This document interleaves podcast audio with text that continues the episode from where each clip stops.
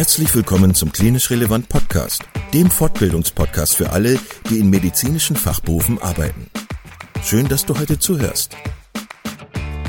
In unserem Podcast möchten wir dir medizinisches Fachwissen vermitteln, das du unmittelbar in deinem klinischen Alltag für deine PatientInnen gebrauchen kannst. Zweimal pro Woche, nämlich dienstags und samstags, veröffentlichen wir neue Folgen überall da, wo es Podcasts gibt. Schau dich auch gerne einmal auf unserer Webseite unter klinisch-relevant.de um. Denn hier findest du nicht nur Informationen über uns und unser Projekt, sondern auch viele Audio-, Video- und Live-Fortbildungen, die du buchen kannst. Wenn du Fragen oder Anregungen hast, melde dich doch gerne unter kontakt.klinisch-relevant.de. Und nun wünschen wir dir viel Spaß und viele Erkenntnisse bei unserer heutigen Podcast-Folge.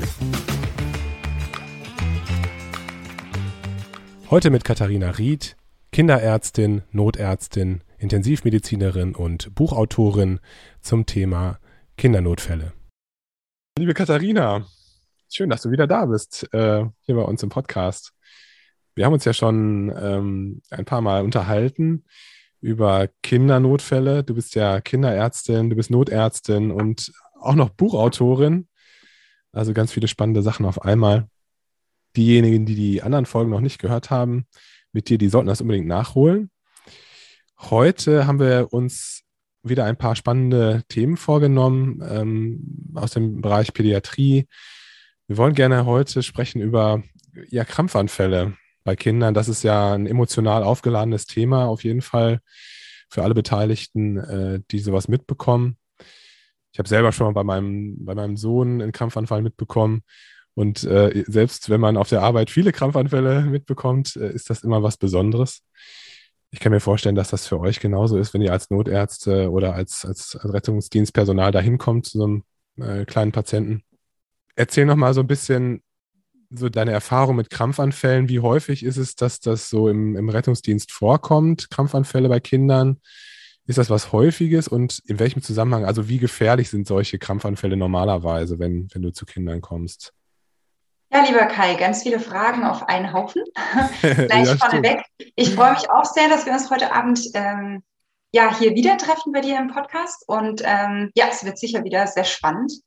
Zu deinen Fragen. Also, Grundsätzlich ist äh, der Krampfanfall neben den Themata Luftnot und Trauma eines der drei häufigsten Dinge, zu denen man als Notarzt gerufen wird, wenn es ein Kindernotfall ist. Das heißt, diese drei Dinge machen 80 Prozent der Kindernotfälle aus. Und ähm, ja, Krampfanfall, das ist eigentlich immer so, dass wenn das gemeldet wird über die Leitstelle, dann fährt bei Kindern sowohl der Rettungswagen als auch das Notfalleinsatzfahrzeug raus. Das heißt, beide werden gleichzeitig äh, alarmiert, weil für die Eltern ist das in dem Moment eine Situation, wo die denken, das Kind stirbt. Ja, die schreien in den Hörer, die sagen hier, mein Kind krampft, das hat Speichel vom Mund, das zuckt, das macht nichts mehr, das wird blau und das stirbt jetzt.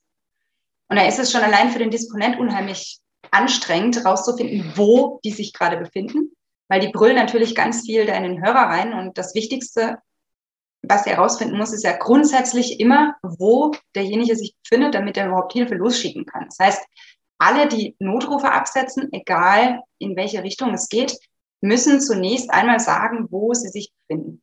Und die ganzen anderen Dinge, früher hat man ja gelernt, so die 5 W, die sind heute gar nicht mehr so wichtig. Also es ist schon gut, wenn man weiß, über was man so gleich ähm, befragt wird von dem Disponent an der anderen Leitung. Aber der leitet einen da eigentlich ganz gezielt durch die verschiedenen Fragen durch. Also gesetzt den Fall, man kommt da quasi an und das Kind krampft nicht mehr. So ist es nämlich in den meisten Fällen. Man kommt da an, weil man braucht ja eine bestimmte Zeit, bis man zu dem Ort des Geschehens hingefahren ist, wenn man alarmiert wurde.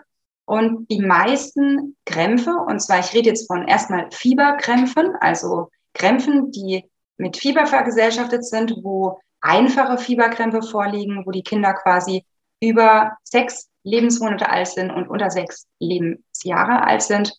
Also in diesem Zeitraum spricht man, wenn die Kinder im Fieber krampfen, von einem Fieberkrampf.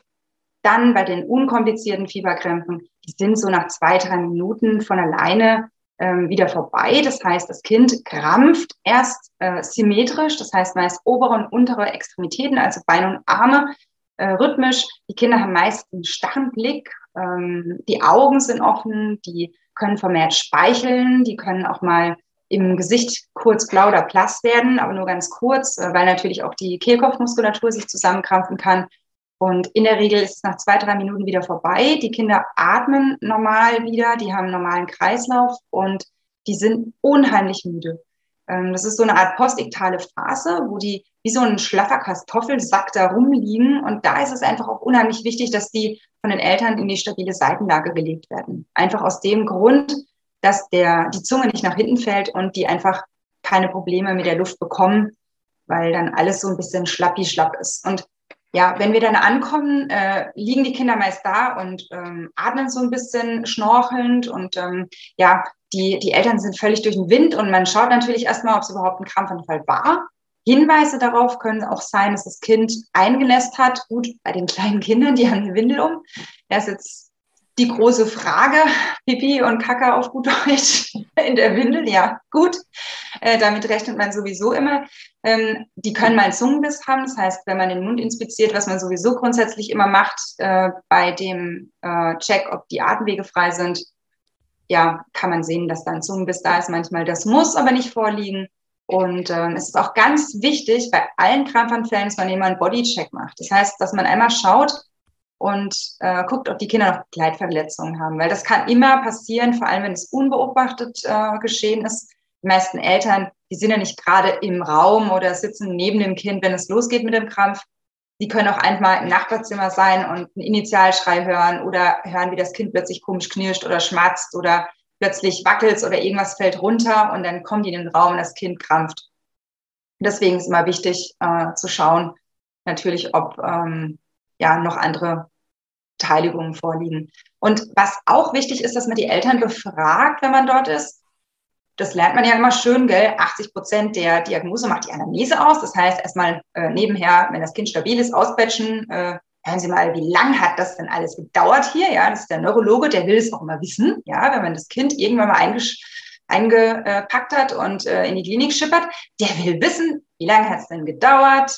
Ähm, der will wissen, ja, wie hat es denn ausgesehen? Hat es denn symmetrisch gekrampft oder hat es asymmetrisch gekrampft? Oder ja, liegt denn, wie gesagt, ein Zungenbiss vor, da ist eingenässt? Oder ähm, ja, hat es irgendwo irgendwelche Verletzungen oder hat es eine bekannte Epilepsie? Oder ähm, gibt es in der Familie jemanden, der einen Fieberkrampf hatte? Weil ganz häufig ist es so ein bisschen eine familiäre Prädisposition. Das heißt, wenn die Eltern als Kinder auch Fieberkrämpfe hatten, dann äh, ist es häufig einfach so, dass die Kinder sowas auch mal im Rahmen von einem Infekt dann im Verlauf ähm, genau entwickeln können. Und das Fieber, das ist häufig noch gar nicht so krass hoch, wenn man ankommt.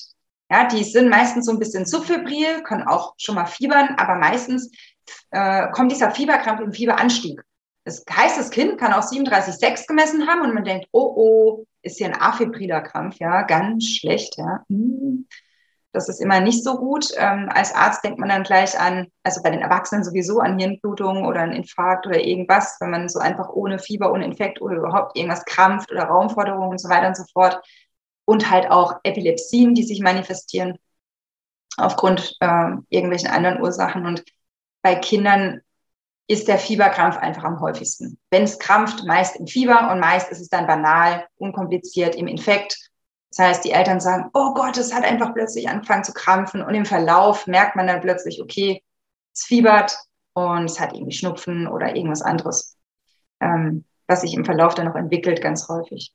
Und ja, wenn es kompliziert krampft, also gesetzt im Fall, man kommt an und ähm, das Kind hat zum Beispiel schon aufgehört zu krampfen, fängt dann aber wieder an. Ja?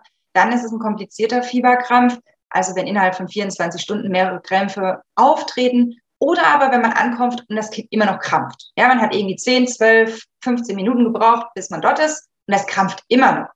Hat nicht von alleine aufgehört und man muss das dann unterbrechen, äh, rein von der, ähm, also leider wurde die Zeit des, der Krampfdauer noch nicht runtergesetzt.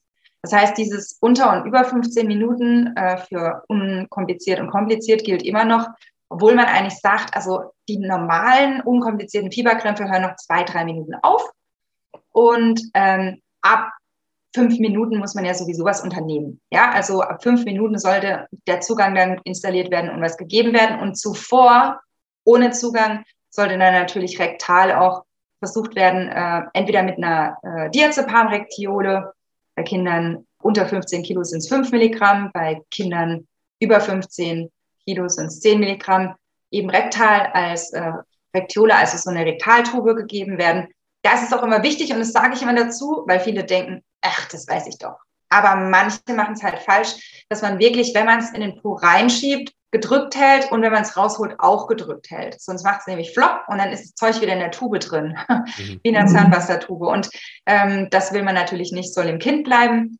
Und was es auch gibt für größere Kinder, es ist Bucolam, das wirst du wahrscheinlich auch gut kennen. Ähm, das hat man einfach von der Industrie her entwickelt, unter anderem deswegen, weil es einfach im Jugendalter Kinder gibt, die Krämpfe entwickeln. Und da ist es natürlich mega uncool, wenn man so einem 15-jährigen Kind als Lehrer die Hose runterzieht vor allen anderen und mal so eine Diazepam-Rektiole verabreicht, ja.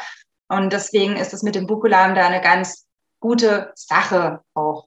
Natürlich ist es immer so ein bisschen schwieriger, wenn die auch so Kieferkrämpfe haben, äh, da irgendwas reinzukriegen, aber in die Backentasche kriegt man es eigentlich immer ganz gut rein, auch wenn die zu sind und es wird dann gut resorbiert.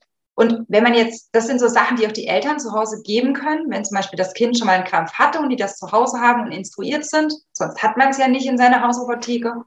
Und wenn man jetzt als Notarzt kommt, dann haben wir ganz toll an Bord äh, das Midazolam, was man über den MAD geben kann. Also das äh, sieht aus wie so ein kleiner Vulkan und es hat so ganz kleine, mikrokleine Löcher. Und das wird auf eine Lylok-Spritze draufgedreht. In der Lylok-Spritze ist dann das Medikament drin.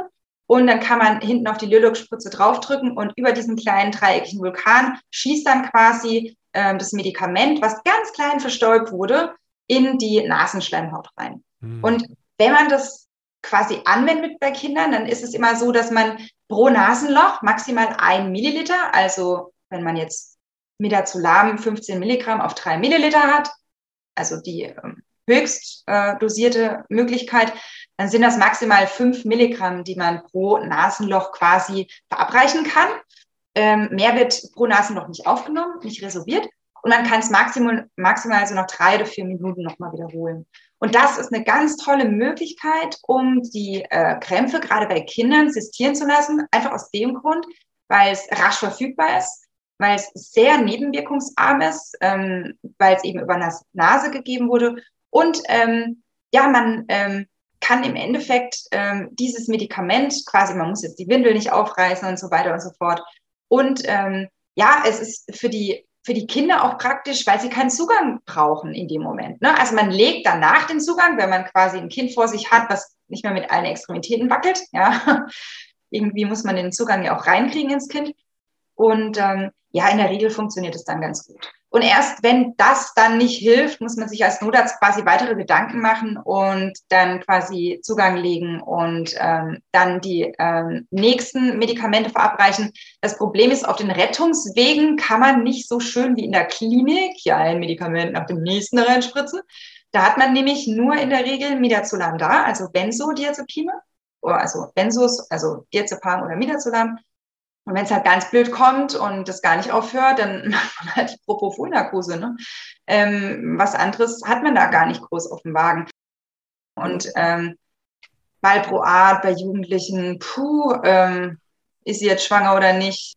Das ist ja auch was, wo man in der Klinik immer schön gemütlich aufklären kann. Und ähm, das geht halt in der Notfallsituation dann doch nicht. Und ähm, da muss man schon ziemlich aufpassen. Und ansonsten ist auch immer alles wie sonst auch, also Vitalparameter, C, A, B, C, D, E, ähm, quasi das behandeln, was zuerst umbringt und äh, im Rahmen der Diagnostik dann direkt die Therapie machen und dann die richtige Klinik raussuchen, also sich genau überlegen, ja, ich brauche jetzt eine Kinderklinik und am besten eine, ja, die im Endeffekt ein Kind, was jetzt zum Beispiel kompliziert krampft, mehrfach hintereinander auch auf intensiv verfrachten kann und dort zur Not, wenn es gar nicht mehr aufhört, muss man ja auch intubieren und beatmen, weil irgendwann funktioniert dann das Atemzentrum doch nicht mehr, wenn man viel Midazolam und dann im Verlauf auch noch Propofol geben muss.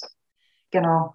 Ja, wow. das ist so, das ist von den Fieberkrämpfen. Ne? Das ist ganz schön lang. Das war jetzt ein echt langer Monolog. Ne? Ja, du hast ganz viel erzählt. Ähm, ich habe dir ganz, ganz äh, wissbegierig zugehört, ähm, weil ich ja die Kinder, die Kinderseite als Neurologe nicht mitbekomme häufig. Mhm.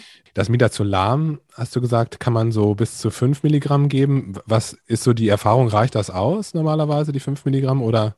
Also man, nee, also man dosiert ja, also Kinder, man benutzt bei Kindern ja immer den Taschenrechner. Ne? Mhm. Also der Pädiater, da hat man es ja auch schon mal drüber, der rennt immer mit dem Taschenrechner durch die Gegend. Mhm. Das heißt, man dosiert äh, pro Kilo Körpergewicht.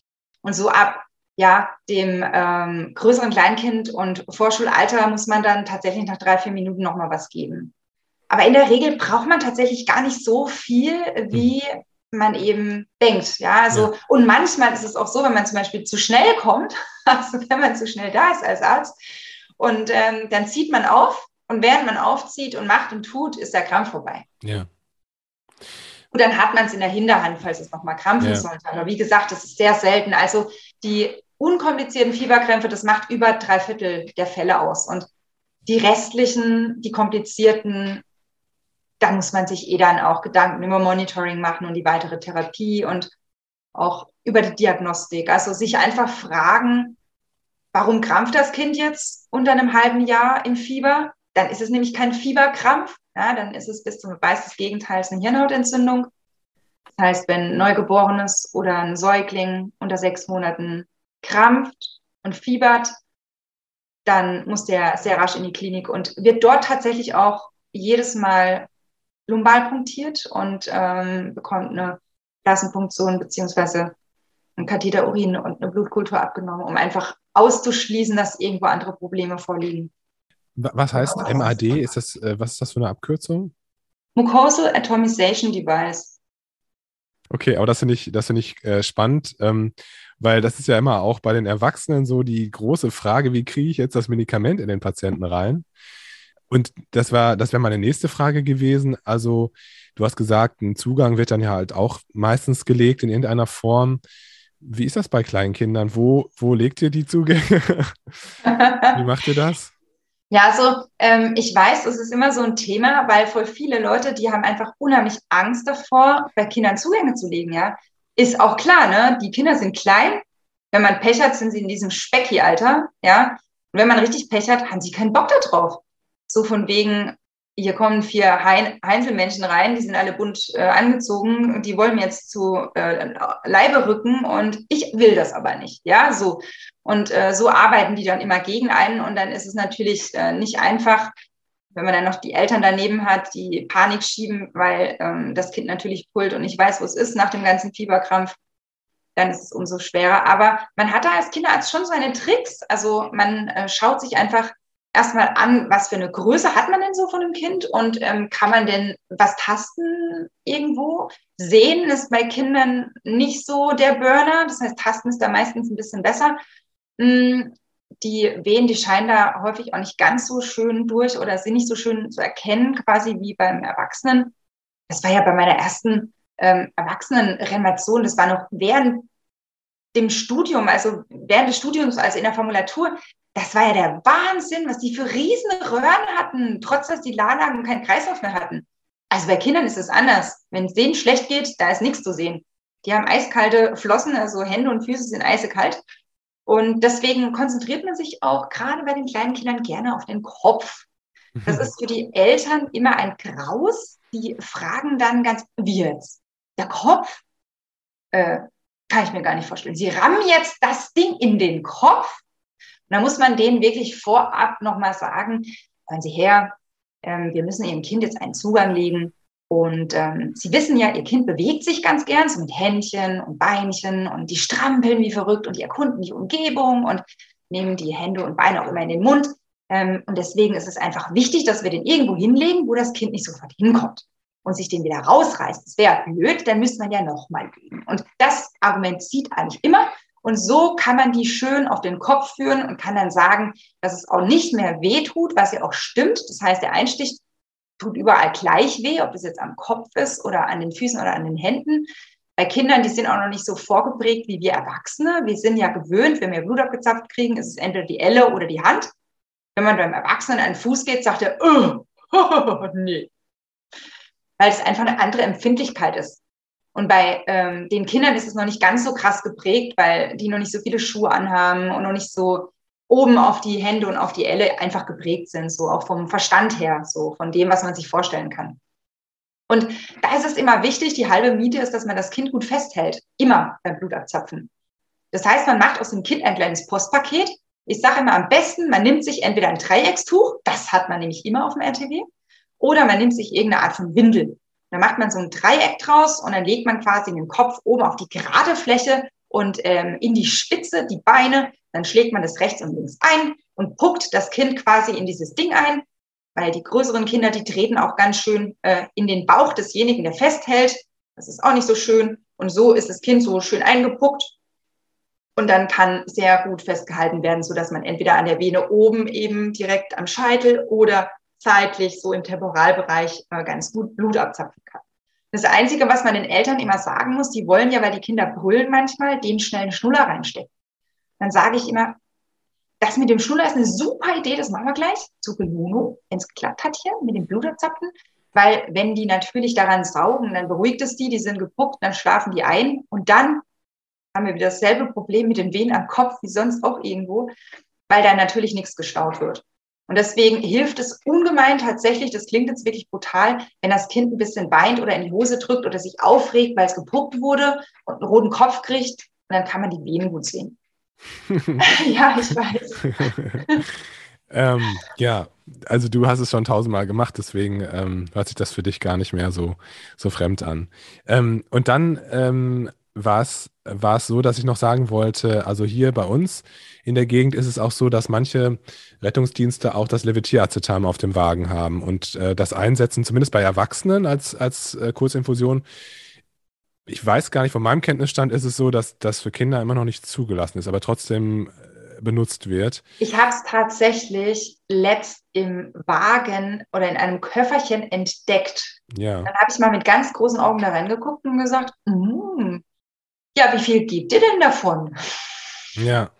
Ja, da ging es nämlich schon los, weil es ist ein Medikament, was man als Kurzel gibt, also als Kurzinfusion. Ja. Und äh, immer dann, wenn es um Kurzinfusionen geht, dann äh, rattert bei den Menschen auf den Rettungswegen, bei den Kindern, okay, Perfusorspritze, Tropfen, C, da haben wir nicht.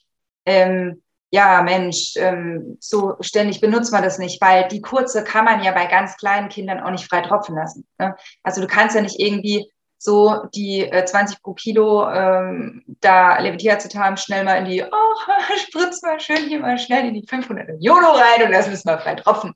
Da freut sich das 5 Kilo Kind, das explodiert dann nämlich. Das wollen wir nicht. Und ähm, deswegen ist es ein Problem, man muss sich damit einfach auskennen. Und gerade präklinisch ist es immer am sichersten, wenn man das benutzt, was man kennt. Und die meisten kennen eben, wenn gar nichts mehr geht, die Narkose besser als irgendwelche Medikamente, von denen sie noch nie was gehört haben. Ja. Aber ich muss dazu sagen, es gibt auch ganz tolle Apps, wo man sowas auch mal nachschlagen kann und das auch machen sollte und sich die auch auf sein Handy draufladen sollte, wenn man sonst nichts mit Kindern zu tun hat. Ähm, weil in den normalen Kinderlinealen, da stehen solche Medikamente eben aus diesem Grund auch gar nicht drin. Da stehen nur die absoluten Notfallmedikamente drin, also so Suprarenin oder Adenosin und die ganzen Narkotika, genau. Aber Levitiracetam steht da gar nicht drin. Welche Apps meinst du so? Also welche Apps hast du so auf dem Handy? Mm, also bei mir war es so gewesen, ich habe, ähm, wir haben ja im Rettungsdienst verschiedene Möglichkeiten, diese Protokolle einzugeben. Also das gibt es einmal in Papierform, so als NATO-Protokoll oder Divi-Protokoll. Da muss man noch schreiben, so richtig. Äh, oldschool mit Stift, ja, so. Und dementsprechend schlecht können die armen Menschen in der Klinik unsere Protokolle dann auch immer lesen. Das liegt nicht dran, weil wir so unheimlich wenig Bock drauf haben, euch irgendwelche tollen äh, Protokolle zu überreichen, sondern daran, dass wir natürlich in ähm, einem Wegelchen äh, mit knapp 100 km/h pro Stunde über Stock und Stein donnern, wenn äh, der Not am Mann ist und ähm, in den Kurven natürlich nicht die ähm, schönste Schrift zustande bekommen. Beziehungsweise die schönste Schrift eines ja, Arztes sich dann nicht unbedingt verbessert. genau. Und ähm, so gibt es auch natürlich iPads und auch NIDA-Pads, also verschiedene Programme. Und auf denen ist mittlerweile tatsächlich auf den quasi technischen Endgeräten die PediHelp-App installiert. Genau. Und ich habe das immer wieder gesehen und dachte mir irgendwann so, boah, also jetzt äh, probiere ich das Ding nochmal aus und guck mal, ob das eigentlich ganz gut passt. Und das ist halt eine App, die daraus, da, äh, davon lebt, dass man sich auch als Arzt, der Ahnung davon hat, einschaltet und auch mal schreibt, wenn man was findet, was nicht so gut ist. Das heißt, es sind, man muss da schon noch so ein bisschen nachdenken. Das schreiben die auch rein, dass das, was da drin zur Verfügung steht, dass man jetzt nicht sagt, okay, man verlässt sich da zu 100 Prozent drauf, aber das ist eine sehr, sehr gute Hilfe. Und mh, die Fehlerquote oder beziehungsweise die Quote, dass da irgendwelche Fehldosierungen aufgenommen werden, die wird einfach dadurch auch immer geringer. Also die letzten, die ich überprüft hatte, die Medikamente, die waren alle immer prima, also von der Dosierung auch in der App drin zu finden. Sehr cool. Und dann wollte ich dich sozusagen zum Schluss noch fragen zu diesem Thema. Sagst du die alle ein, die Kinder? Nimmst du die alle mit in die Klinik? Oder gibt es auch Situationen, wo du sagst, Fieberkrampf, muss jetzt nicht weiter in die Klinik, ähm, nehmen Sie was Fiebersenkendes und ist gut? Also, jetzt also, mal ganz provokant ja, gefragt. Ja, alles gut. Also beim ersten Fieberkrampf nehme ich Kinder immer mit in die Klinik. Einfach aus dem Grund, weil die Eltern total durch sind. Ja. Mhm. Weil die nur dachten, das Kind stirbt und alles andere können die in ihrem Kopf gar nicht mehr fassen. Und schon allein aus sozialer Indikation, auch wenn es dem Kind wieder gut gehen würde, würde man die auf jeden Fall in die Klinik mitnehmen. Und außerdem weiß man beim ersten Fieberkrampf auch nie, ob es wirklich ein Fieberkrampf war oder nicht. Ja, also man kann natürlich Fieber messen, ja, also man kann mal rektal Temperatur messen oder halt im Ohr. Ähm, die meisten Rettungsdienste haben kein rektales Fieberthermometer, muss man auch nochmal dazu sagen, ja, gerade so für Säuglinge und ähm, für diese im Endeffekt dieses äh, Ohrthermometer zu groß dimensioniert. Das heißt, man wird da immer ähm, eine niedrigere Temperatur produzieren, als das Kind wirklich hat. Aber mal angenommen, man findet da jetzt nicht wirklich einen Fokus vor Ort, weil man halt auch kein Otoskop dabei hat, um in die Ohren zu gucken oder richtig in den Hals hinten reinzugucken und so Zeug. Ähm, also man kann nicht wirklich, oder ein U-Sticks, das Zeug kann man ja alles nicht machen. Und bei kleineren Kindern würde man schon auf Fokussuche gehen. Also unter sechs Monate und über sechs Jahre, die muss man immer abklären. Und komplizierte Fieberkrämpfe, also mehrfach in 24 Stunden, über 15 Minuten, lang postiktal, sowas und auch mit Begleitverletzungen oder aber ähm, bekannte Epilepsie seit fünf Jahren nicht mehr gekrampft und jetzt im Fieber wie blöd gekrampft und irgendwie wirkt das alles komisch. Das hat zusätzlich zu den Leitlinien auch immer ein bisschen mit dem Bauchgefühl zu tun. Das klingt jetzt blöd, aber manchmal hat man einfach so dieses Gefühl, also den lasse ich jetzt nie und nimmer hier zu Hause. Also Fieberkrampf ersten würde ich immer mitnehmen. Wenn es jetzt ein typischer Fieberkrampf ist und der Mutter einfach gesagt wurde, logischerweise, sie soll immer anrufen, die Rettung, wenn sie das Diazepam geben musste. Und man kommt da hin und die kennt sich aus. Und das war jetzt irgendwie der dritte Fieberkrampf innerhalb der letzten anderthalb Jahre oder so. Und die kennt das und ähm, man merkt, okay, das ist so ein bisschen verschnupft und ist alles soweit in Ordnung. Und es ist jetzt morgens, also es ist nicht abends, dann kann man es schon mal vertreten und kann sagen, wissen Sie was, ähm, jetzt ist alles wieder in Ordnung, ne? das Kind ist wach, das muss natürlich rumgucken. Ne? Also man kann jetzt kein Kind, äh, kann es nicht wieder abfahren, wenn es hier noch wie, ein Kartoffelsack da liegt und äh, in stabiler Seitenlage. Das geht natürlich nicht. Aber ähm, wenn das jetzt schon wieder komplett fit ist, manche Kinder stecken das ja richtig schnell weg und ähm, ja, dann äh, kann man sich während des Protokollschreibens das Ganze ja nochmal angucken und wenn es dann irgendwie schon wieder so halb die Augen aufmacht und rumhüpft und so, dann kann man auf jeden Fall sagen, okay, das reicht auch, wenn Sie jetzt gleich nochmal zum Kinderarzt in Ruhe gehen und der kann es dann auch nochmal angucken. Aber man muss dann nicht mit, äh, oder die RTWler fahren Sie ähm, in die Klinik, wenn es gar nicht anders geht oder wenn es keiner da ist, der gucken kann oder so. Aber ich würde die nie einfach so zu Hause lassen. Never. Katharina, danke schön. Das war super viel äh, Information, super spannend klar, es bleibt ein spannendes Thema, ein aufregendes Thema für alle Beteiligten. Aber ich denke, mit dem Wissen, das du geteilt hast, ähm, kann man vielleicht ein bisschen entspannter und ruhiger an das Ganze rangehen. Also vielen Dank dir. Geschehen.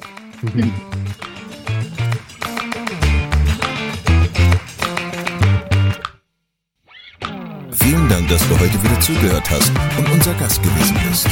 Wir hoffen sehr, dass dir dieser Beitrag gefallen hat und du etwas für deinen klinischen Alltag mitnehmen konntest. Wenn dem so sein sollte, dann freuen wir uns sehr über eine positive Bewertung bei Apple Podcasts. Falls du Lust hast mitzumachen und es einen Themenbereich gibt, in dem du dich besonders gut auskennst, dann melde dich doch gerne unter kontakt@klinisch-relevant.de. Gleiches gilt, wenn du Themenvorschläge oder konstruktive Kritik für uns hast. An dieser Stelle auch der Hinweis auf unseren Newsletter, den du unter www.klinisch-relevant.de abonnieren kannst und der dich immer auf dem Laufenden hält. Wenn du dich für unseren Newsletter einträgst, bekommst du einen 5-Euro-Gutschein, mit dem du in unserer Fortbildungsakademie einkaufen kannst. Wir wünschen dir jetzt bis zum nächsten Mal eine gute Zeit und freuen uns, wenn du bald wieder einschaltest. Pass auf dich auf, bleib gesund. Bis zum nächsten Mal. Ciao.